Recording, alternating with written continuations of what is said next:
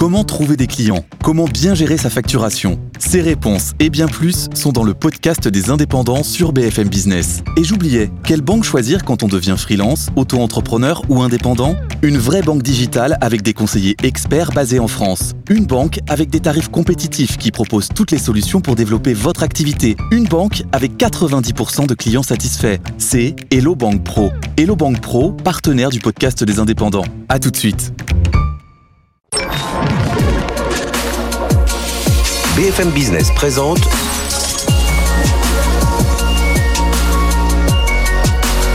le magazine de l'accélération digitale. 01 Business avec Frédéric Simotel. Bonjour, bienvenue dans l'émission 01 Business. On va démarrer en trombe aujourd'hui au sprint. On va parler des JO euh, Paris 2024 avec euh, Cisco qui va s'occuper de la sécurité, des infrastructures réseau. On va parler tout ça dans un instant avec Mathias Loré qui est le directeur des opérations Paris 2024 pour Cisco. On, recevra aussi ensuite Henri Dagrin, le délégué général du SIGREF, car le SIGREF a tapé du poing sur la table. Les entreprises euh, représentées par SIGREF haussent le ton face aux géants du cloud. Et puis, pour terminer cette première partie de l'émission. On parlera du baromètre, vous savez, du baromètre optimiste, de ces tendances des prestations IT. Où en sommes-nous du prix à la journée des ingénieurs euh, Voilà, où on est la demande et l'offre. Ce sera dans cette première partie. Deuxième partie, euh, notre baromètre Doxa, l'apport du digital, de l'innovation dans les prop tech. Voilà, pour la, autour de la smart city. On va parler de tous ces sujets-là, le recyclage des déchets. Et puis, on va rester dans l'univers du cloud avec notre start-up du jour. Elle s'appelle Paddock, une start-up un peu particulière, vous allez voir, car elle dépend d'un grand groupe. Allez, restez avec nous, c'est pendant une heure, c'est sur BFM Business. BFM Business, 01 Business. L'invité. Mathias Lauré, bonjour.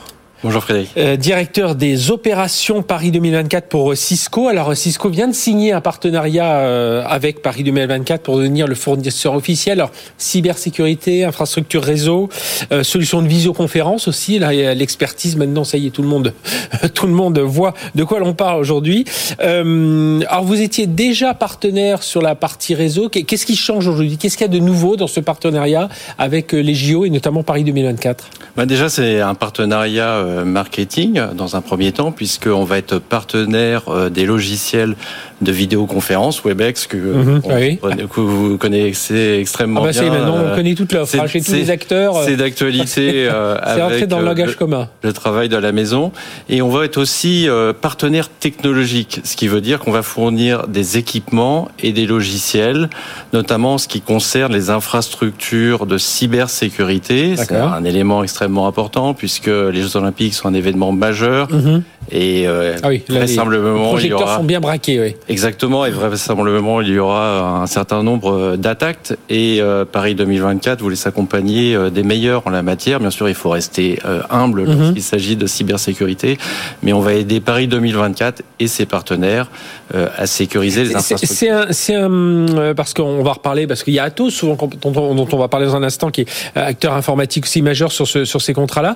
C'est un contrat avec Cisco qui concerne juste Paris 2024 ou alors c'est un contrat avec euh, l'organisation, le, comité euh, olympique mondial et on va retrouver du Cisco aussi dans les futurs euh, JO eh bien, en fait, euh, c'est un partenariat avec Paris 2024, donc local, avec le comité d'organisation local. Maintenant, Cisco est présent euh, euh, avec le comité olympique Sur la depuis Londres 2012. On était à Rio et on sera une nouvelle fois à Tokyo en juillet.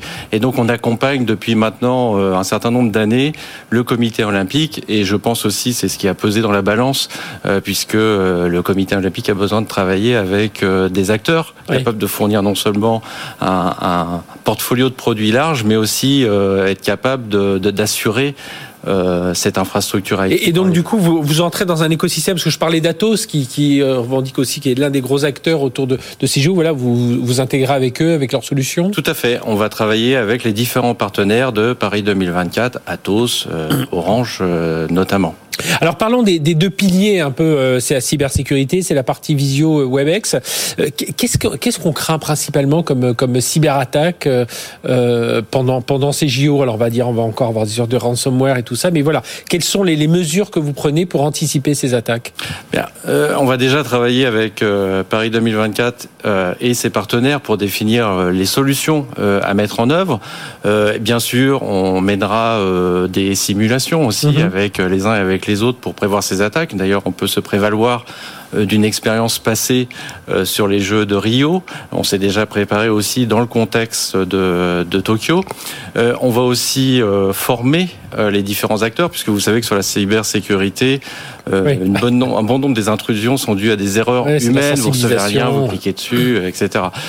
et puis c'est là où la parce que je sais qu'il y a la Net Academy hein, dont on parle souvent de, de, Cisco qui va former. Là, vous allez vous servir, j'imagine, de l'expertise de la Net Academy pour former davantage de gens sur si c'est sur la partie réseau, au moins sur cette partie cyber bah, Déjà, au-delà de la Net Academy, on a une expérience déjà avec nos clients, puisqu'on mhm. est un des acteurs euh, principaux de la cybersécurité, donc on a déjà une expérience assez importante. On a aussi à l'intérieur de Cisco une organisation qui s'appelle Talos, qui monitore de façon précise toutes les attaques euh, dans le monde.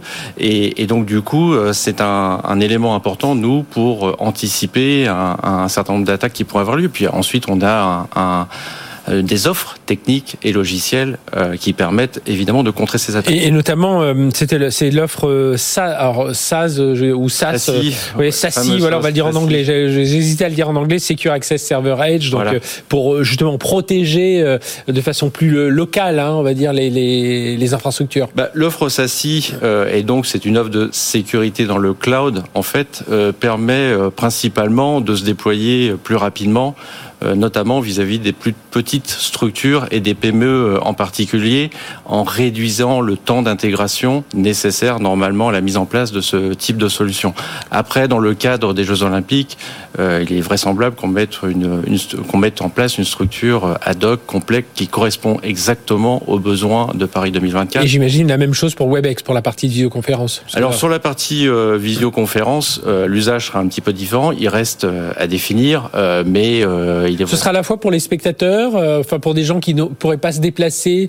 Euh, enfin, on imagine dans 2024 on pourra se déplacer, mais on, va s'habituer quand même à ce mode hybride du distanciel, du présentiel. C'est-à-dire qu'il y a des spectateurs qui pourraient assister à des, à des euh, au-delà si c'est pas diffusé sur les télévisions. Ben, on l'utilise déjà dans ce sens-là. Webex, on a un partenariat aussi avec Manchester City, le mhm. fameux club de football en Angleterre. en ce moment, il est évidemment très difficile de se rendre au stade, et on a utilisé cette solution Webex par exemple pour créer du lien entre les fans euh, et les footballeurs, pour les connecter, euh, et puis euh, aussi pour interagir autour d'un sport donné. Donc demain, on peut évidemment anticiper plusieurs usages. Euh, accéder à du backstage, par mhm. exemple, sur euh, un événement sportif euh, en utilisant WebEx. Plus dans, être davantage dans, dans, dans, les, dans les coulisses. En, en, quoi ce, ce, ce, contrat il vient appuyer la, la stratégie aujourd'hui de, de Cisco? C'est vrai qu'on voit aujourd'hui c'est il y a davantage de cloud, des applications d'entreprise sont au cœur de, de, bah de du fonctionnement des entreprises, hein, même si elles sont pas dans l'IT, c'est vraiment que ce soit dans le transport, dans la grande industrie. On parle de 5G, on parle de, enfin voilà, de tous ces, de toutes ces, ces applications en quoi, euh, voilà, avoir ce contrat, en faire une vitrine pour vous, ça vient marquer euh, un peu les, les, piliers de votre de la stratégie Cisco? Bah Déjà, on met à disposition de Paris 2024 notre expertise autour de la cybersécurité et des réseaux, mais c'est aussi euh, pour nous un moyen de montrer notre capacité euh, à innover. Je prendrai un exemple en particulier. Maintenant, quand on assiste à un événement sportif, on a besoin, on souhaite avoir des informations amplifiées, connexes. on se contente plus. oui, on veut l'historique du, on veut l'historique. Voilà, exactement. Donc, on a fait ça dernièrement, par exemple, avec l'US Open de golf, où à travers un réseau de caméras, on analysait la trajectoire euh, des balles, la vitesse, et puis on était capable de donner des, informations augmentées mhm. aux spectateurs, aux téléspectateurs. Donc c'est aussi pour nous un moyen de montrer notre capacité à, innover et euh, à la mettre, le mettre à disposition de Paris 2024. C'est aussi un, un moyen de rappeler notre ancrage local et d'investir mhm. à nouveau en France, au-delà d'un partenariat technologique et marketing. Euh, on veut notamment participer à la numérisation euh, des entreprises françaises. et donc là, euh, ça, et, là, il y a, y a, un gros sujet. Hein, on l'a vu avec les annonces dernièrement autour de la cybersécurité, avec le besoin aussi d'équiper les PME. Et puis, on, on, souhaite aussi avoir un impact sociétal.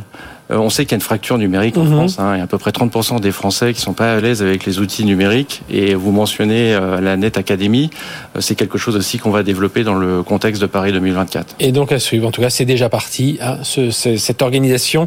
merci Mathias Lauré d'être venu nous parler de tout ça, directeur des opérations Paris 2024. Donc, donc là chez, chez Cisco, donc sur cette partie infrastructure, vous l'avez compris, sur la partie cyber, cyber et puis sur la partie visioconférence, notamment avec la solution WebEx. Merci. merci Merci d'être venu nous parler de tout ça. On va marquer euh, une très très courte pause. On va se retrouver tout de suite avec Henri Dagrin, c'est le délégué général du SIGREF. Euh, bien le SIGREF, tiens, il tape aussi du poing sur la table autour du, du cloud. On va voir cette nouvelle charte euh, mise en place par le SIGREF. BFM Business, 01 Business. L'invité. Les entreprises haussent le ton face aux géants du cloud par la voix du SIGREF. On va en parler avec Henri Dagrin. Bonjour. Bonjour Frédéric. Merci d'être avec nous, délégué général du SIGREF. Alors, avec cette charte, on va en reparler dans un instant, qui distingue les 10 bonnes pratiques contractuelles euh, entre les entreprises donneurs d'ordre, euh, et notamment les 150 membres du, du, du SIGREF, et les prestataires de, de cloud. Alors, vous, vous avez mené euh, cette, cette charte avec une association qui s'appelle le CISP, qui est le voilà, qui est un collectif des acteurs du cloud européen. On retrouve OVH Cloud, Icula, Scaleway, Outscale. On retrouve aussi d'ailleurs euh, Amazon. Alors, avant de parler de la charte, de mettre, en, on va pas revoir les points un par un, mais c'est quoi le contexte? Pourquoi euh, je, je, parlais de coups de poing sur la table, mais en tout cas, pourquoi vouloir mettre euh, cette charte en avant, ces bah, bonnes pratiques en avant depuis, euh, depuis, depuis des années, le CIREF traite avec les principaux fournisseurs de ses adhérents, hein, les 150 plus grandes entreprises françaises, les grandes administrations publique française utilisatrice de solutions et services numériques, euh, certains euh, irritants euh, dans la relation contractuelle, commerciale, technologique avec euh, leurs principaux fournisseurs. Euh, et ça fait d'ailleurs l'objet de publications régulières du CIREF pour mmh. mettre avec en des évidence. Avancées, hein, il y a, oui, des avancées, oui, bien sûr. Pas été bloqué, et pour mettre en évidence régulièrement, eh bien, les sujets qui nous paraissent, en tous les cas, pas irritant, toujours légitimes, irritants euh, pas toujours loyaux dans la relation entre les les, euh, les fournisseurs et, et, et, leurs clients. Et euh, on a voulu avec avec cette charte et en collaboration avec avec CISP, hein, une association qui, représente les cloud providers en Europe, eh bien avoir plutôt une approche positive du traitement de ces mhm. irritants. Et c'est pour ça qu'on a élaboré les dix principes de cette de cette charte, hein, dix principes pour un droit d'usage hein, des logiciels, des licences logicielles équitables dans le cloud, parce que ce mouvement du cloud, on va pas y revenir, mais c'est un mouvement qui est inéluctable. Dans dix ans, quasiment l'ensemble des, des services, des systèmes d'information euh, des entreprises, des administrations publiques seront dans le cloud. Et mhm. donc, on a voulu avoir cette approche positive euh, de cette euh, de cette relation contractuelle et proposer à nos partenaires, eh bien, ces principes d'une charte auxquels on leur propose d'adhérer dans une démarche positive, encore une fois. Bah, parce que justement, ce qu'on dit un peu là, ce sont tous les griefs, les critiques que l'on peut avoir autour du cloud. C'est-à-dire, vous demandez davantage, j'imagine, de transparence au niveau des, des, des contrats. Euh, demandez aussi cette fameuse alors, réversibilité, oui, non, parce qu'il ne s'agit pas forcément de quitter tous les ans un, un provider mais pour aller vers un autre, mais d'avoir, et on le voit dans beaucoup d'entreprises, bah, pouvoir avoir une partie dans tel enfin de pouvoir avoir un mmh. cloud euh, hybride, cloud public, cloud privé, mais aussi cloud hybride en ayant un bout chez Amazon, un bout chez OVH Cloud, et, et, et puis de pas avoir toujours ce battre pour euh, rattraper de la de toute façon, ça, hein, De toute façon, c'est l'intérêt de tous les acteurs mhm. et, et, et, notamment euh, des acteurs euh, du cloud, que ce soit des des, des, des éditeurs de logiciels ou des cloud providers. Et d'ailleurs, c'est ce qu'a bien compris, euh, ce qu'ont bien compris les membres de CISP, c'est que ce qu'il faut, c'est de la mobilité, c'est de la capacité à avoir un marché qui soit dynamique. Ce sont les conditions du dynamisme de ce marché. Et puis, il faut un marché qui soit équilibré Et donc nous pensons qu'à travers ces dix principes hein, pour un droit d'usage de licence logicielle qui soit équitable dans le cloud, eh bien nous pensons que nous pouvons répondre à ces deux enjeux de dynamisme du marché du cloud, mais également d'équité entre les fournisseurs et leurs clients. Parce qu'il y a un risque. Alors là, on va dire que les, 150 entreprises représentées, enfin présentes au, sein du, du SCAF, c'est les, les plus grandes entreprises françaises. Mais lorsqu'on descend un peu en cascade dans les plus petites, il y a un risque, hein, si tout n'est pas aussi clair, si tout n'est pas plus simple, mm. euh, bah, de freiner quelque part l'adoption du cloud hein, auprès d'autres entreprises. Alors que derrière l'innovation, enfin, on sait le mm. cloud favorise l'innovation. Absolument. Actuellement, euh, il y a, on, on constate que la France prend un certain retard hein, dans la cloudification euh, mhm. des systèmes d'information des entreprises de toute taille hein, et au-delà du SIGREF. Et l'une des principales raisons, euh, ce sont euh, des raisons qui, qui touchent à la confiance. Et d'ailleurs, c'est un sujet sur lequel le SIGREF s'exprime régulièrement. On travaille beaucoup avec nos adhérents sur les conditions de la confiance sur le marché du cloud. Et pour nous, ça repose sur trois piliers. il y a un pilier, bien entendu, qui tourne autour de la sécurité, de la cybersécurité ça, c'est une première chose, mais qui est plutôt bien traité en général par, mhm. par les grandes plateformes de cloud. Donc ça, c'est un premier sujet pour la confiance. Le deuxième sujet pour la confiance, c'est celui de, eh bien, pour des entreprises, en tous les cas européennes, c'est euh, une certaine forme d'immunité euh, de leurs données par rapport euh, mhm. à, euh, à l'extraterritorialité de certaines Et on voit l'importance aujourd'hui hein, dans le monde de la santé, notamment du transport, enfin dans tout un tas de domaines. Et puis le troisième pilier, eh bien, c'est autour de, de dispositions équilibrées équilibré, loyal dans la relation contractuelle commerciale et dans la dans la lisibilité de cette relation et dans cette capacité de on parle souvent de réversibilité des offres, mhm. euh, de portabilité des données, d'interopérabilité, euh, de standards d'interopérabilité entre les solutions cloud. C'est un sujet qui est important pour nos adhérents, c'est un sujet mhm. qui est important au-delà de nos adhérents pour l'ensemble de l'économie européenne. Et puis je crois qu'avec Bernard Duverneuil, vous avez travaillé aussi donc qui est le président du du, du CIGREF à essayer d'élargir aussi à le digital digital Market Act, hein, l'une mhm. des, directives, des deux principales directives voulues par euh, Thierry Breton, à y associer, dire bah tiens les acteurs du cloud, ils devraient être soumis aussi à ce, Digital Market Act. Mais euh, le Digital Market Act, euh, prévoit bien que euh, le cloud computing, hein, c'est inscrit en mhm. toutes lettres dans le dans le dans le texte initial proposé par euh, par la Commission euh, au Conseil et au Parlement européen, prévoit bien les acteurs euh, les acteurs du cloud. Maintenant, nous, on, effectivement, sur ce sujet du DMA, nous avons publié il y a maintenant quelques semaines notre position paper auprès de la Commission européenne pour lui faire part de nos remarques, de nos observations, et nous pensons que certains acteurs euh, effectivement du cloud, les principaux hyperscalers, hein, qui se reconnaîtront, euh, peuvent être effectivement éligibles. Enfin, ça peut être élargi à, cette régulation ex ante. Mais c'est une régulation ex ante, et nous nous pensons qu'il faut aller au-delà et que à travers notamment les principes que nous avons proposés dans cette charte, eh bien il y a une possibilité pour avoir une approche plus positive.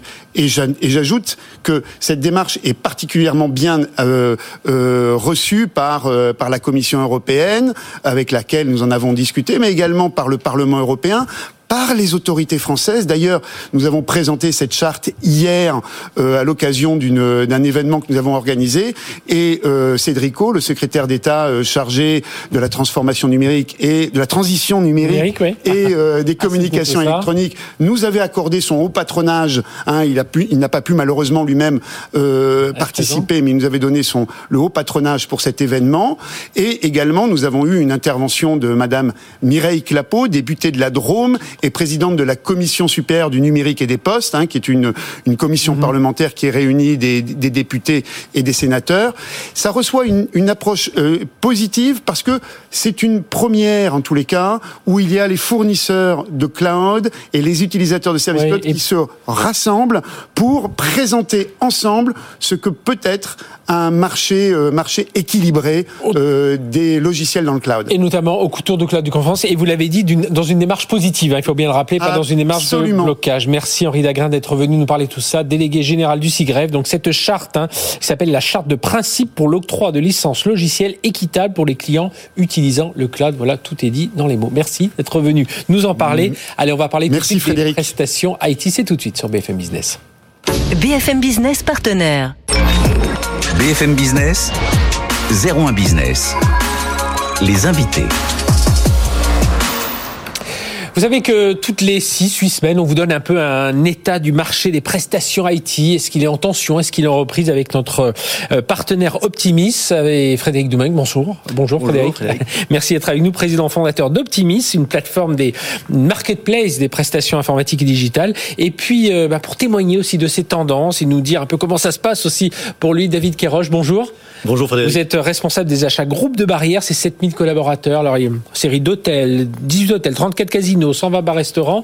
On imagine une situation un peu compliquée aujourd'hui, mais voilà, il faut quand même que les projets euh, IT notamment continuent et on va en reparler avec Tout vous. Merci en tout cas d'être avec nous. On va démarrer avec euh, euh, avec vous Frédéric avec ce baromètre, donc ces chiffres, vous regardez, vous, comme vous êtes une marketplace, vous voyez ce qui arrive en offre, ce qui arrive en demande et vous pouvez comparer à la fois les prix, les volumes.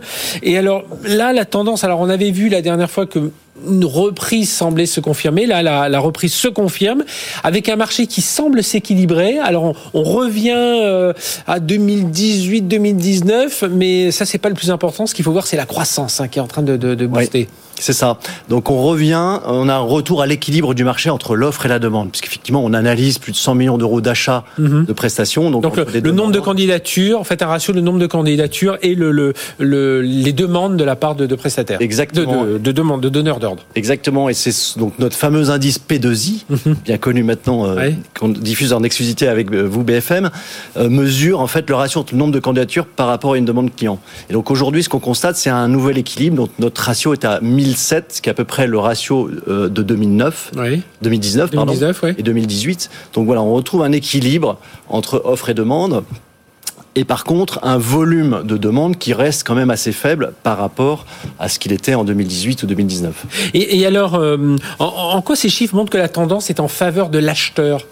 Alors, en fait, ce qui s'est passé, par, par rapport à, de, à 2019, hein, où elle était plutôt en faveur, euh, voilà, du, du, demandeur. Exactement, parce qu'en fait, l'offre était, euh, la demande, pardon, était très très forte en 2019 et jusqu'au premier trimestre 2020, mm -hmm. et euh, les acheteurs euh, subissaient un petit peu la pression des fournisseurs qui avaient du mal à euh, remplir l'ensemble. Donc il y avait plein de projets, mais il n'y avait pas suffisamment de candidats. Exactement. Donc tension forte sur les ressources, et en T1 2010, 2020, ça s'est vraiment retourné, et donc là, le pouvoir a été redonné aux acheteurs. Mm -hmm. hein, qui ont pu un peu reprendre la main sur les prestataires.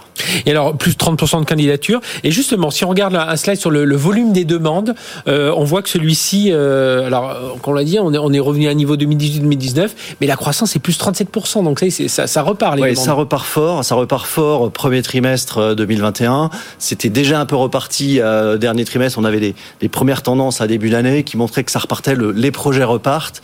Alors, ça repart pas dans tous les sens comme en 2019, hein, mm -hmm. et le volume reste à peu près à la moitié de ce qu'il était en termes de demandes, nouvelles demandes clients chez donneurs d'ordre. Oui, on, on, imagine bien. Et justement, euh, David Kéroche nous fait l'amitié d'être avec nous. Cette tendance, vous la, vous la ressentez, les projets IT, ça redémarre. Je le disais, hein, dans le groupe Barrière, on imagine que voilà, l'activité est un peu au ralenti, mais enfin, il faut prévoir l'avenir. La situation, la situation reste compliquée parce que mmh. nos hôtels sont, et, et établissements sont fermés aujourd'hui, donc euh, c'est compliqué. Maintenant, nous avons des, des indicateurs plutôt, euh, on va dire, plutôt encourageants de, de nos clients qui sont revenus lorsqu'on a rouvert nos hôtels d'Auvillers, Beaulois euh, pendant les vacances scolaires mmh. et euh, les week-ends. Et de, de, là, ça nous permet aussi, nous, de relancer un peu la mécanique. Et cette mécanique, on la relance alors sur des projets structurants, bien évidemment. Hein, on va pas se mettre sur d'autres projets, mais des, pro des, projets structurants pour l'avenir. Euh, et là, effectivement, nous ressentons, euh, comme le Frédéric le, Domingue l'évoquait, nous ressentons une offre beaucoup plus grande que nous pouvions avoir avant. Avant, le choix n'était pas évident. Oui. Aujourd'hui, effectivement, nous avons plus de choix. Alors, il y a les tarifs hein, qui, euh, qui, qui, sont chers aux, aux, acheteurs, mais il y a aussi le, le choix de, du, du, du je vais dire du candidat, du consultant que, que l'on interviewe. Parce que vous, vous sentez moins de tension. Pour vous, il y a davantage d'opportunités, d'avoir le choix de, de, prendre un peu plus de temps de. de, de c'est exactement ce que vous dites. C'est prendre un peu plus de temps pour trouver le bon profil par rapport à notre fiche de mission et par rapport à notre besoin. Et ça, c'est primordial. Et, les besoins, ce, sont lesquels? Si vous allez repartir, voilà, la relation client, vous avez appris beaucoup, j'imagine, de la pandémie, comment on garde un contact avec des clients tout à fait. Alors, forcément. Oui, tout à fait. Alors sur la, sur la data, la relation client, on, la maîtrise et on, oriente plus nos, nos, actions en ce moment sur tout ce qui est développement d'applications. On a lancé Barrière Bête, euh, un mhm. site de paris en ligne, euh, il y a pas longtemps, qui a un franc succès. Et là, nous travaillons également sur du euh, corporate broadcast avec euh, TF1, TF1 Factory. Et là, on a besoin de chefs de projet essentiellement. Donc, euh, du coup, on axe beaucoup sur des consultants développement projet et euh, et, puis voilà. C'est vrai qu'on parle, on parle en vous présentant, je disais voilà, c'est des bars, des restaurants, des casinos, des hôtels, des golfs, des tennis clubs, des spas, mais c'est 3000 spectacles et animations par an et puis on le voit, une présence digitale qui est en train de de, de s'accélérer pour Exactement. Nous, nous, nous sommes toujours tournés vers l'avenir, le groupe Barrière et son PDG. Et là encore plus insiste pour aller sur l'avenir et bien évidemment aujourd'hui nos projets s'orientent au maximum là-dessus et l'événementiel aujourd'hui on, on craint un petit peu pour l'avenir sur l'événementiel. On est acteur majeur dans les séminaires d'entreprise et on a mis en place avec TFA Factory euh, tout récemment hein, mhm. euh, une offre de broadcast corporate.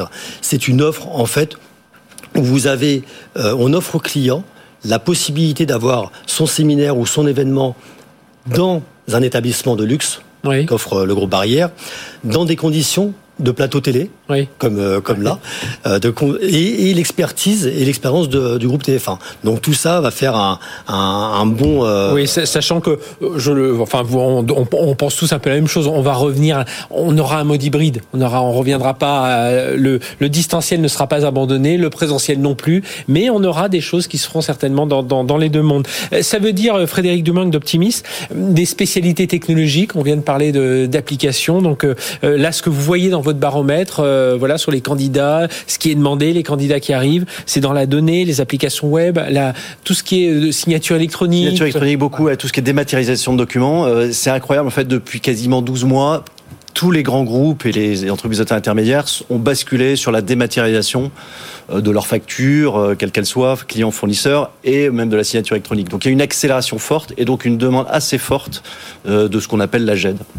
Globalement, qu'est-ce que l'on sent là, à travers les chiffres que vous donnez avec votre baromètre optimiste? C'est une rationalisation des projets. On a l'impression qu'on a assaini la situation, on a sifflé à la fin de la récré, de dire voilà, cette situation a au moins permis ça. C'est un peu ça. Je pense que les acheteurs, et David le dit bien, ont, ont pris ce temps pour rationaliser à la fois les projets, rationaliser leur portefeuille de prestations qui, a, mhm. qui avait un peu tendance depuis quelques années à se développer comme un champignon, donc rationaliser, recentrer sur les, les prestataires stratégiques on recourt massif à ce qu'on appelle du portage commercial pour pouvoir loger les petits prestataires et déloger la sous-traitance masquée. Ah oui. euh, euh, voilà. La sous-traitance masquée, c'est on acceptait un contrat, puis derrière on allait. Euh, voilà, on se rendait compte que derrière un gros, une grosse société de service, finalement, il y avait plein de petits, de petits, avec des markups, des, des, des, voilà. Donc ça, ça a permis d'avoir un, voilà des gisements de gains et puis de sécurité aussi un enjeu aussi assez fort sur la digitalisation du process et du pilotage du panel et mhm. aussi de la compliance, de la, voilà, de compliance des prestataires qu'on fait travailler.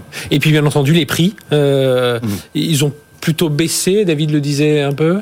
Alors ils ont un petit peu baissé, on le, on le, voit très clairement dans nos courbes. Hein. Alors ce qui est très intéressant avec les, les, les prix, c'est que on s'est rendu compte que finalement le prix d'une compétence, elle fluctuait beaucoup euh, en fonction du temps. Et sur les 12 mhm. derniers mois, on s'est intéressé euh, au prix. Euh, par exemple, un développeur, ben, on s'est rendu compte que le prix avait fluctué de 7 plus ou moins 7% sur 12 mois, donc c'est mhm. important. Sur des profils plus de opérations cloud, c'était 11%. Sur la data, c'est 19%. Mhm. Donc ça, c'est très intéressant de voir que finalement, le marché du prix est pas figé et qu'il faut mettre en place du référencement un peu dynamique et non plus des prix figés sur. Du coup, David Caroche, ça, change, ça, change pas mal de choses aussi. Ça fait partie des enseignements de la, la pandémie aussi de bon prendre du recul, d'accord, mais euh, de se dire tiens peut-être qu'on avait des indicateurs et qu'aujourd'hui il faudrait peut-être les, nos curseurs les bouger un peu. Ça change, oui, ça change beaucoup de choses. Alors aujourd'hui, c'est un peu ce qu'on disait tout à l'heure hein, quand on parle de, de, barème, de barème. Les prix sont importants, la sélection du candidat est importante et aujourd'hui on revoit un peu notre façon de, penser et de travailler. Et vous, et vous confirmez euh, ce que, ce que disait à l'instant, euh, euh, bah, vous, vous l'avez dit d'ailleurs en première partie de cette interview, ce que disait Frédéric, c'est on fait le tri dans les projets, on va vraiment aller vers ce qui va pousser la croissance de l'entreprise. Le côté un peu euh, cosmétique, euh, on verra par la suite, c'est- exactement, Ouais, surtout encore plus dans un domaine comme le vôtre. C'est ce que j'allais vous dire. Aujourd'hui, on a, c'est certain qu'on est, on trie les projets euh, en ce moment, puisque comme je disais, les établissements étaient fermés et et on avance, on Mhm. avance euh, quoi qu'il arrive. L'intérêt pour vous de passer par une place de marché, tiens, que par des, euh, donc comme celle d'Optimis là en l'occurrence, mais plutôt que par des solutions bah, plus traditionnelles, c'est quoi? C'est plus de réactivité euh? Alors aujourd'hui, oui, c'est ça, c'est euh, plus de réactivité, d'avoir un panel de, de, de profils beaucoup plus important. Alors, on garde quand même quelques euh, ESN historiques avec Oui. lesquels on travaille parce que on est dans des métiers très ciblés, le casino, l'hôtellerie, la restauration, comme Donc on il faut une parlé. connaissance métier forte. Et voilà, avec une connaissance métier forte, donc effectivement, on a cet historique euh, dont on a besoin euh, souvent, mais l'arrivée de, de, de plateformes comme Optimis, le, le, le gros intérêt, c'est d'avoir justement une, de pouvoir s'adresser à un nombre, à un panel de consultants et de profils très important pour répondre au plus précis à notre besoin. Eh bien, merci à tous les deux. Frédéric, on se donne déjà rendez-vous euh, bah, dans quelques semaines. On va voir si cette euh, euh, courbe se poursuit. Et puis, Optimis, hein, je vais les player pour ceux qui nous écoutent en radio. C'est O, Opt, OP, Team comme une, comme une équipe et IS à la fin. Voilà, allez voir parce qu'il y a vraiment plein d'enseignements hein, Et sur baromètre baromètre. téléchargeable gratuitement sur notre site. En plus, téléchargeable gratuitement, c'est vous qui le dites. Merci à tous les deux. Frédéric euh, président fondateur d'Optimis, et David Caroche, responsable des achats du groupe Merci d'être venu nous témoigner de tout ça. Allez, on marque une très courte pause. On se retrouve juste après. On va parler, tiens, du tri, du recyclage. Et vous allez voir, le numérique a un grand, de grandes choses à faire dans ce domaine. À tout de suite. BFM Business présente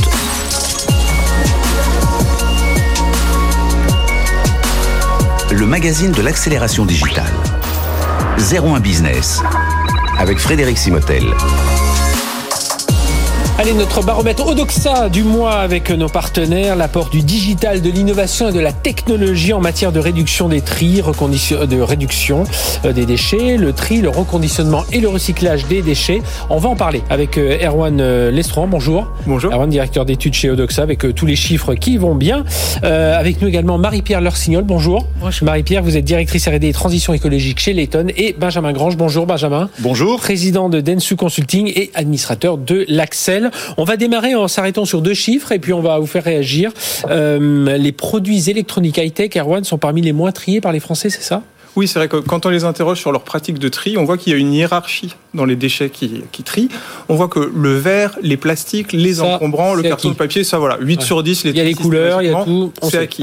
Par contre, les produits chimiques et les produits alimentaires sont vraiment à la fin. Et au milieu, 65% des Français trient systématiquement les déchets high-tech, les piles et les batteries euh, qui, qui contiennent. C'est un niveau un peu plus bas. Mhm. À ça, on peut avancer trois explications. La, la première, c'est que la législation sur le sujet est quand même entrée en vigueur un peu plus tard que pour euh, les produits qui sont les mieux triés.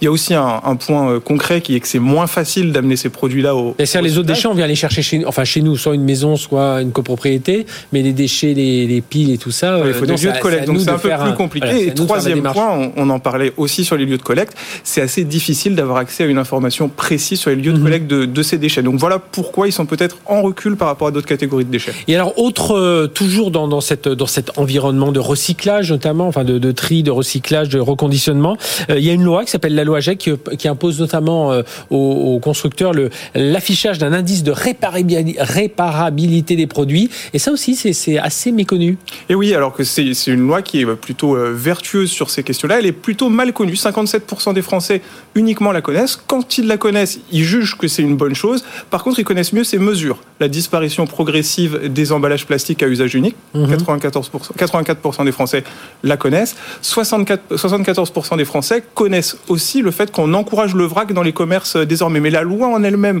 est assez peu connue et ça montre peut-être tout l'écart qu'il y a entre ce que savent les Français et ce que font le, le gouvernement et les entreprises. Il y a peut-être une nécessité de communiquer mieux pour mieux évangéliser sur cette question du recyclage des déchets. Alors, Benjamin, que font les communicants alors?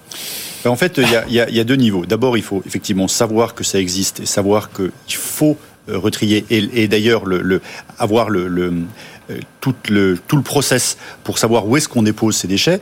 Et puis ensuite, donc ça c'est la, la, première étape. Et surtout, c'est qu'il faut inciter parce que euh, euh, on est sur des sujets où je pense que aucun des Français aujourd'hui vous dit je suis contre le fait de retrier oui. mes l'ensemble de mes déchets, y compris sur les déchets électroniques. Le, le, le vrai sujet, c'est le passage à l'acte. Et le passage à l'acte, ça induit un changement en fait, un changement individuel. Qui dit changement individuel dit aussi effort pour y arriver. Et donc en fait, quand on a le bac de tri qui est en bas de son immeuble, là l'effort il est minime, on mmh. passe devant. Quand euh, on, on, passe, on va dans un magasin de bricolage et qu'on a, comme sur les déchets ménagers oui. spéciaux, euh, des bacs qui qui, euh, qui vous permettent de mettre vos, vos, pots de peinture usagés ou votre mastic ou votre colle, ça c'est très facile. Quand il faut aller euh, sous le périphérique, quand je pense à oui. Paris, et puis qu'on vous dit voilà, vous avez 12 bacs devant vous et qu'il faut que vous, vous preniez l'ensemble de vos de vos déchets et que vous triez vous-même vos, vos 12 voilà, il y a, y a un vrai effort. Et que c'est ouvert le vrai entre sujet, telle heure voilà, et telle heure. Voilà. voilà. Donc le vrai sujet, c'est un sujet de passage à l'acte. Et ça, la communication peut pas grand, peut pas grand chose. On est sur un sujet de conduite du changement. -hmm.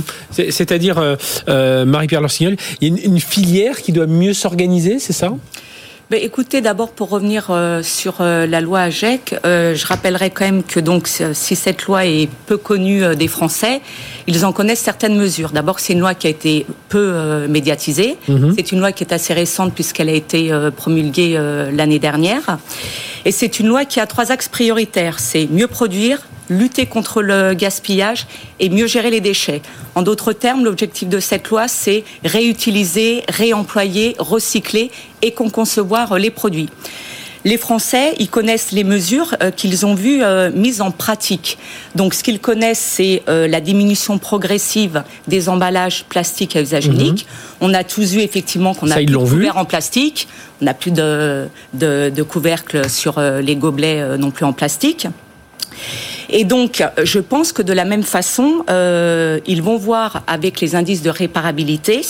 Euh, vous disiez tout à l'heure que c'est encore peu connu. D'abord, c'est normal parce que c'était au 1er janvier 2021. Mm -hmm.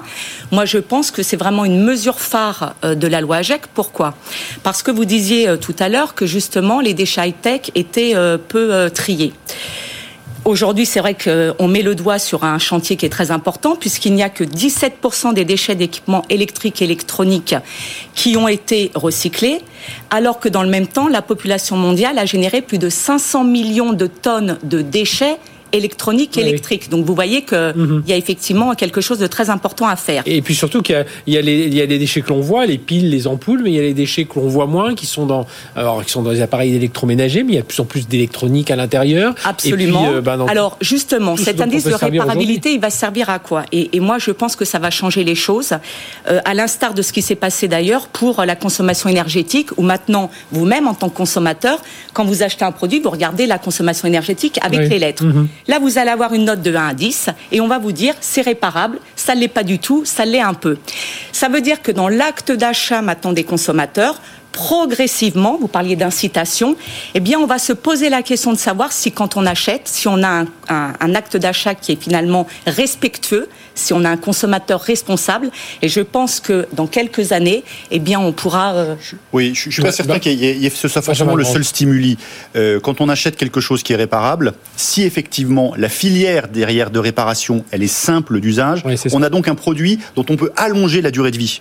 Et là, effectivement, en termes d'achat, on, on, peut, on peut aussi avoir un, une logique un peu économique, puisqu'en fait, ce qu'on achète, ben, on sait que si on le répare plusieurs fois, eh bien, ça permet euh, finalement d'avoir son produit mm -hmm. plus longtemps. C'est ce qu'on a d'ailleurs dans l'univers du pneu, ou enfin du pneu en tout cas de, camion, où euh, avant, euh, bah, les pneus étaient détruits, maintenant les pneus sont rechappés, retravaillés, et en fait, un train de pneus, il va faire euh, 3, 4, 5, 5 le cycle, euh, et, et, ça par justement cette, cette, manière de gérer son, sa durée de vie.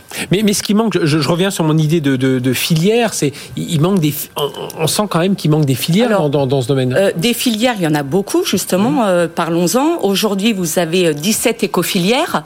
Euh, celle qui est la plus connue, c'est euh, éco-emballage, hein, et ce sont les entreprises qui fabriquent et qui mettent sur le marché des déchets bien avant la loi AGEC, hein, ça Mhm. qui mettent sur le marché des déchets, qui en sont responsables. Et donc, elles payent une éco-contribution à ces éco-organismes qui ont en charge justement de recycler, de valoriser, de faire des campagnes d'incitation auprès des distributeurs, car euh, cette euh, éco-contribution euh, sur les emballages, elle tient compte de la nature du matériel, des matériaux, pardon, elle tient compte du poids, et donc elle va bonusser ou elle va malusser les entreprises. Alors, je, le sais bien parce qu'on les accompagne justement mhm. sur, sur ces déclarations.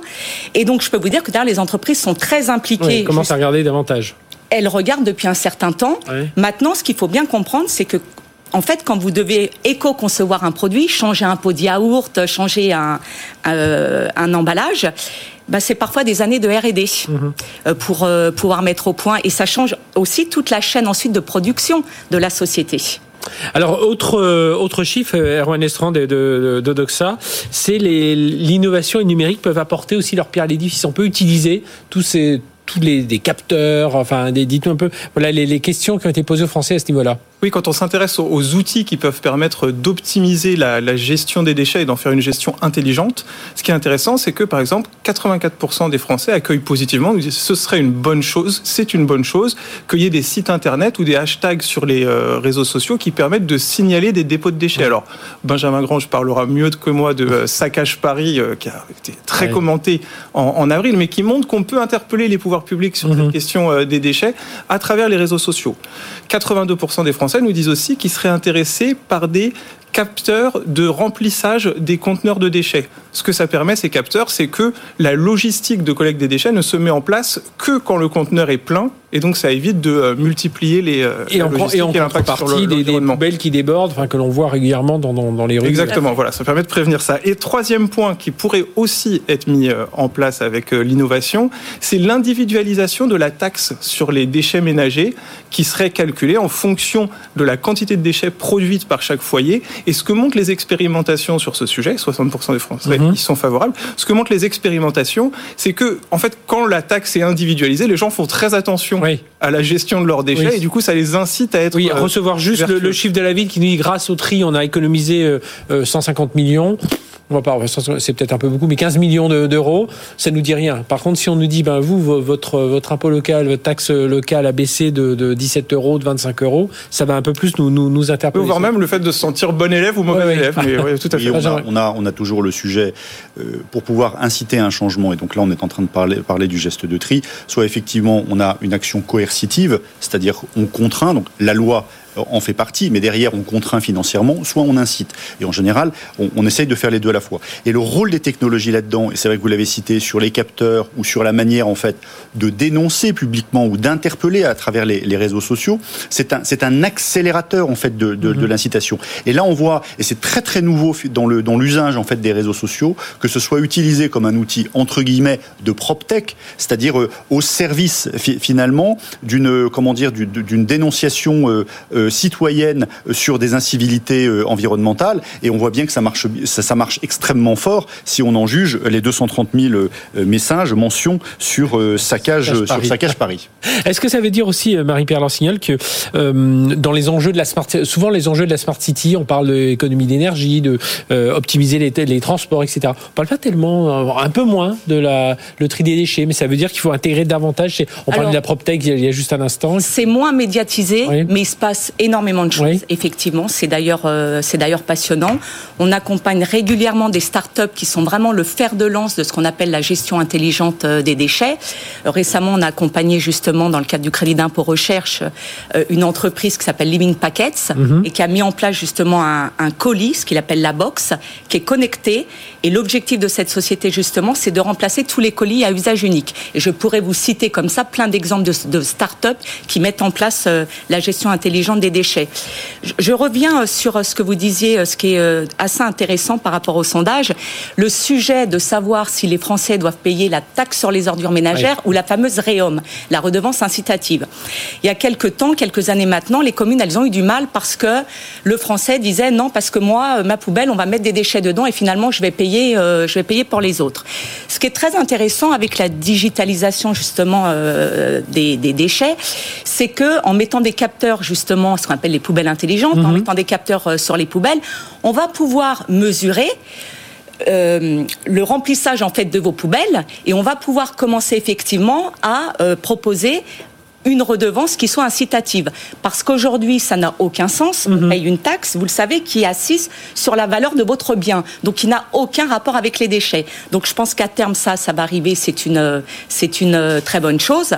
Ensuite, euh, on a aussi beaucoup d'applications. Vous parliez euh, du tri. Il y en a une qui est super qui s'appelle Eugène.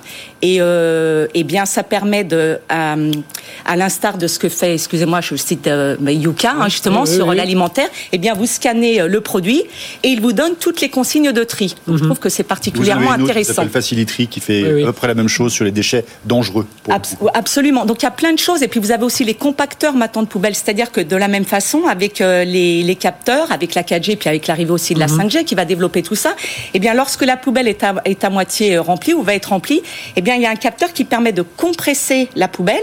Et de cette façon-là, c'est ce que peut-être que la ville de Paris va s'engager avec ces mesures, eh bien à ce moment-là, vous pouvez mettre davantage de déchets. Sauf que on est, on, est, on est sur des sujets qui sont moins des sujets de software que de hardware, Oui. donc avec euh, du matériel, et on est sur, sur des sujets de filière industrielle, donc ça prend un petit peu plus de temps que de mettre au Oui, point et puis un les- logiciel. puis on voit, c'est- à la fois les, les- des géants qui doivent travailler avec euh, que l'on connaît et qui doivent travailler avec euh, ces startups. En tout cas, oui, ça fait partie des enjeux de cette smart city. Euh, Absolument. sans doute faudrait-il en parler un peu plus. Merci à tous les trois d'être venus nous parler de tout ça. Donc l'apport du digital dans le tri, le recyclage des déchets. Puis pensez bien à trier. hein, c'est toujours ce que l'on ce que l'on dit, mais il faudrait peut-être le répéter davantage. Merci à tous les trois. Dans un instant, notre start-up du jour, start-up intrapreneuriale. Enfin, vous allez comprendre tout ça. Elle s'appelle Paddock. BFM Business. 01 Business. Startup Booster. On va parler de cloud avec notre euh, invité Clément David. Bonjour. Bonjour. Vous êtes CEO et cofondateur de Paddock, P-A-D-O-K, pour ceux qui nous écoutent en, en radio. Alors, une start-up qui est un peu vraiment une parce que vous faites partie d'un groupe qui s'appelle Théodo, mais c'est de l'intrapreneuriat. hein. C'est ça, c'est ça l'histoire de, de C'est ça Paddock l'histoire. L'idée, c'est que on a une entreprise mère qui s'appelle Théodo, Mhm. et qu'en fait, au lieu de faire une entreprise de service qui va faire de tout, on a une euh, tous les ans une nouvelle entreprise qui se crée à l'intérieur du groupe et qui euh, va s'appeler Paddock pour le cloud, va s'appeler Cipios pour la partie fintech, euh, BAM pour le mobile. Comme ça, on a vraiment des entreprises spécialisées dans leur domaine. Et alors, euh, quel type de service vous proposez J'allais dire, c'est se lancer, c'est pour les entreprises qui peuvent se lancer à grande, qui veulent se lancer à grande échelle dans le cloud, qui veulent migrer vers le cloud. Et puis, vous avez parmi vos clients déjà autant de grandes que de, que de plus petites, Ouais, que de c'est ça. start-up. On va avoir à peu près euh, 40% de startups dans nos clients et 60% de grands groupes. Ça va être Total, Thales. Et c'est quoi Vous les accompagnez dans le passage à l'échelle, c'est ça? Alors, en fait, il va y avoir trois étapes. Ça dépend de leur niveau de maturité. C'est-à-dire que nous, quelqu'un qui veut voyager dans le cloud, on l'accompagne. Mhm. On sait faire toutes les étapes. Généralement, il y en a trois grandes. Il y a les entreprises qui ne sont pas encore passées sur le cloud. Il y en a de moins en moins, mais il en reste quand Oui. même pas mal. Généralement, c'est les ETI. Elles sont un peu bloquées. Il y a des risques, il y a des envies. Et Et donc là, pour ouais. le coup, on fait la stratégie pour elles et puis on migre Mhm. pour elles vers le cloud. Il y a après les entreprises, généralement plutôt des grands groupes qui ont un peu plus de mal à industrialiser. Ils ont fait des POC, ils ont fait des premières applications dans le cloud. Mais en fait, maintenant, il faut tout passer sur le cloud. Il faut euh, amener la bande passante aussi Oui. parce que parfois et ils ont puis deux, amener les trois experts, applications, exactement. et puis voilà. Puis il faut euh, toutes les équipes pour le faire. Ils ont deux, trois experts, mais ils n'ont pas forcément tout ce qu'il faut non plus en termes de bande passante. Et puis il va y avoir une, une troisième partie, c'est les entreprises qui y sont déjà, qui le font déjà très bien, mais en revanche pour des sujets très spécifiques, ont besoin d'experts de très haut niveau. Mhm. Donc par exemple pour optimiser les coûts, pour la partie sécurité. Donc ça c'est l'étape de maturité qu'on accompagne la plus haute. Et on fait venir un expert sur quelques jours ou une équipe sur quelques semaines en disant voilà on vient régler ce point-là très spécifiquement pour lequel il faut être très bon. Avec tout ce métier du FinOps qui est en train de se mettre en place pour Exactement. adapter le curseur du coup par rapport à, à, la, à la démarche de- de- d'installation du cloud. Vous êtes 40 personnes aujourd'hui. Mhm. Euh, votre actualité, tiens, c'était la mise en place de la plateforme en ligne du prêt garanti par l'État, du PGE. En fait, oui, ça fait un an qu'on accompagne la BPI pour le- Ouais. la construction de l'infrastructure cloud de toutes les plateformes de prêts qui ont été mis en place par la Donc, on BPI. imagine ça s'est fait très rapidement. Il a fallu aller vite euh, au moment Il a- du- bah, la première version, on l'a sortie en 5 jours. Mhm. Et ensuite, euh, ça fait un an qu'on en lance des nouvelles par région, qu'on lance un deuxième PGE bientôt. Et, et derrière, vous êtes complètement agnostique par rapport au cloud que l'on va choisir, qu'on soit AWS, Azure, euh, Nous, Google, Paddock. ou du cloud hybride, ou, du, ou même du privé. Alors, de, nous, Paddock, on est partenaire d'AWS, on est partenaire de GCP, on est partenaire d'Azure, etc. L'important, c'est la bonne techno pour le bon client. D'accord. Et ensuite, il y a une démarche qui se fait beaucoup en ce moment, qui est euh, notamment poussée par beaucoup Google avec un nouveau produit qui s'appelle Anthos. Mais l'idée, c'est de se dire, OK, même si moi, je suis Google, je vais vous donner un outil qui va vous permettre de faire du Google et autre chose si vous le voulez. Donc, Ouais. par exemple, ils ont signé un accord avec OVH. donc français, en disant vous voulez le meilleur des deux mondes, et ben dans Anthos on va pouvoir gérer Google, mais si vous voulez qu'une partie de vos données soit 100% française, gérée par des Français, vous pouvez mettre la brique OVH que vous voulez. Et ça, tout le monde essaie de suivre le mouvement parce que ça va lever beaucoup de craintes sur le marché. Bah, Parce qu'on va dire que c'est ça aujourd'hui. Il y a une, la maturité du cloud est, est acquise, même s'il y a beaucoup d'entreprises qui n'y sont pas. Mhm. C'est- C'est quoi les craintes d'ailleurs Justement, on parle beaucoup. Il y en a encore beaucoup qui parlent de sécurité, parce qu'il y a la sécurité du cloud, mais il y a la sécurité aussi de l'intérieur de ce qu'on de ce qu'on met dedans. Est-ce qu'on va le chiffrer? Est-ce que c'est à nous de le faire? Mhm. Est-ce que c'est au prestataire de cloud? Est-ce que c'est à un autre intégrateur de, de s'en occuper? C'est tout ça. Enfin, c'est ça les, les, les freins un peu à l'adoption. Enfin, moi, j'entends beaucoup quand même encore et toujours ces histoires de sécurité, de risque. euh, Je pense que la sécurité, c'est le sujet numéro un. Ouais, toujours. Là, aujourd'hui, ouais, toujours dans l'adoption du cloud. Il y a une peur de plus maîtriser soi-même. Mhm. Euh, en fait, c'est c'est très concret. Quand euh, j'ai mon propre data center, comment je vérifie qu'il est, il est sécurisé? Ben, En fait, les gens ont un badge de contrôle qui a un badge qui Mhm. fait quoi, etc. C'est relativement simple. Euh, quand je confie mon, euh, mes serveurs à quelqu'un d'autre, ou plutôt j'utilise les serveurs de quelqu'un d'autre, en fait, il y a cette crainte derrière de, ok, mais qui a accès à quoi? Comment est-ce que c'est séparé? Si c'est mélangé avec d'autres utilisateurs, comment est-ce qu'on peut rentrer facilement? Et en fait, il y a un gros travail et euh, d'évangélisation sur pourquoi est-ce que le cloud est très sécurisé. On pourra revenir si ça vous Mhm. intéresse. Et puis il y a un deuxième travail qui est comment aider les entreprises à elles-mêmes mettre en place des choses. Je prends l'exemple euh, du, euh, du PGE. La question, c'est si on est sur le cloud, comment est-ce qu'on rechiffre toutes les données par derrière avec une autre clé de chiffrement qui permet de les lire hébergées ailleurs? Comme ça, c'est sur le cloud, mais personne peut lire. Même pas le cloud provider qui a accès au serveur, ce qui se passe parce que tout est chiffré. Ça, ça, c'est quelque chose qu'il faut expliquer parce qu'on a euh, derrière ma question suivante, c'est l'histoire de souveraineté parce qu'on Mmh, a on a évidemment des gens qui disent oui mais euh, euh, ça y est dès que je suis chez AWS, Azure, euh, Google, ça y est mes données partent aux US. Enfin vraiment dans une totale méconnaissance alors que Mmh. à limite même si les données partent ailleurs, mais si elles sont chiffrées, elles sont chiffrées quoi. C'est c'est un peu. c'est Et un puis en peu plus, ça. de toute façon, on peut éviter qu'elle parte ailleurs. Oui, oui. C'est-à-dire que l'important sur la partie souveraineté, parce que vous soulevez les deux grands enjeux, les deux grands enjeux, il y a la sécurité et Mhm. puis il y a la partie souveraineté. C'est où sont mes données et puis, euh, si un jour je veux les récupérer et partir ailleurs, est-ce que c'est facile de le faire? Et en fait, il faut bien imaginer que l'Europe fait un travail énorme avec les grandes entreprises que sont aussi OVH, euh, Scaleway, etc., notamment avec le projet Gaia X, pour euh, justement créer une adoption du cloud en Europe avec des règles qui soient le plus facile et le plus rassurant possible pour nous.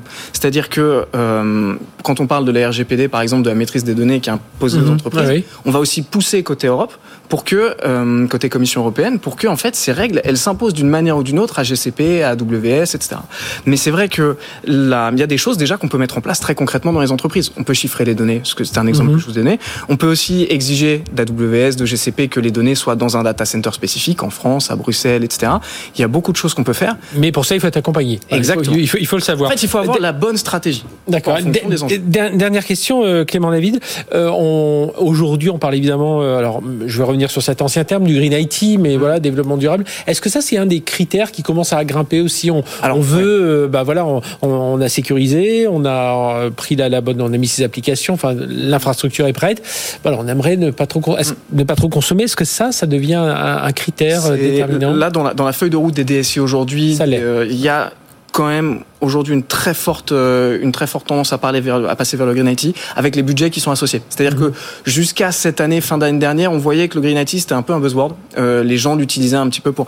Maintenant, là, on voit qu'il y a des performances qui sont demandées, il y a des indicateurs qui sont demandés là-dessus, et en fait, on va demander au DSI d'avoir des actions concrètes. Mhm. C'est-à-dire que on peut plus aujourd'hui dans la feuille de route Green IT dire simplement on va former 50 personnes avec une formation PowerPoint et tout le monde sera green. En revanche, il y a des choses qui peuvent être faites qui sont très précises. Euh, client à nous par exemple qui nous a dit est-ce que vous pouvez faire en sorte que automatiquement les serveurs s'éteignent le serveur de test, Mhm. donc euh, pas le site internet mais tout ce qui permet de tester les développements s'éteignent euh, le soir et se rallument le matin, un peu comme on ferait en sorte d'éteindre sa Ouais. télé dans le salon. Ça a permis d'économiser 30% d'énergie. Et il y a plein de choses qui peuvent être faites. Par exemple, Google en Hollande, ils ont un, un- ils ont un data center. On est uniquement alimenté pour l'énergie de ce data center en énergie renouvelable. On Mhm. peut demander aujourd'hui à Google, je veux que mes données soient Soit dans ce data center. on peut jouer sur ces critères-là. Eh bien, merci d'être venu nous parler de Paddock, Clément David, donc CEO, cofondateur de Paddock, qui appartient, on le dit encore une fois, au groupe euh, euh, Théodo, mais voilà, qui vit sa vie un peu comme une start-up, hein, dans le, le côté totalement intrapreneurial. Merci d'être venu nous en parler. Merci de nous avoir suivis. On se retrouve la semaine prochaine, même heure, même endroit, bah, pour continuer à parler, vous l'avez bien compris, hein, d'accélération digitale. Excellente semaine sur BFM Business. BFM Business, 01 Business, le magazine de l'accélération digitale.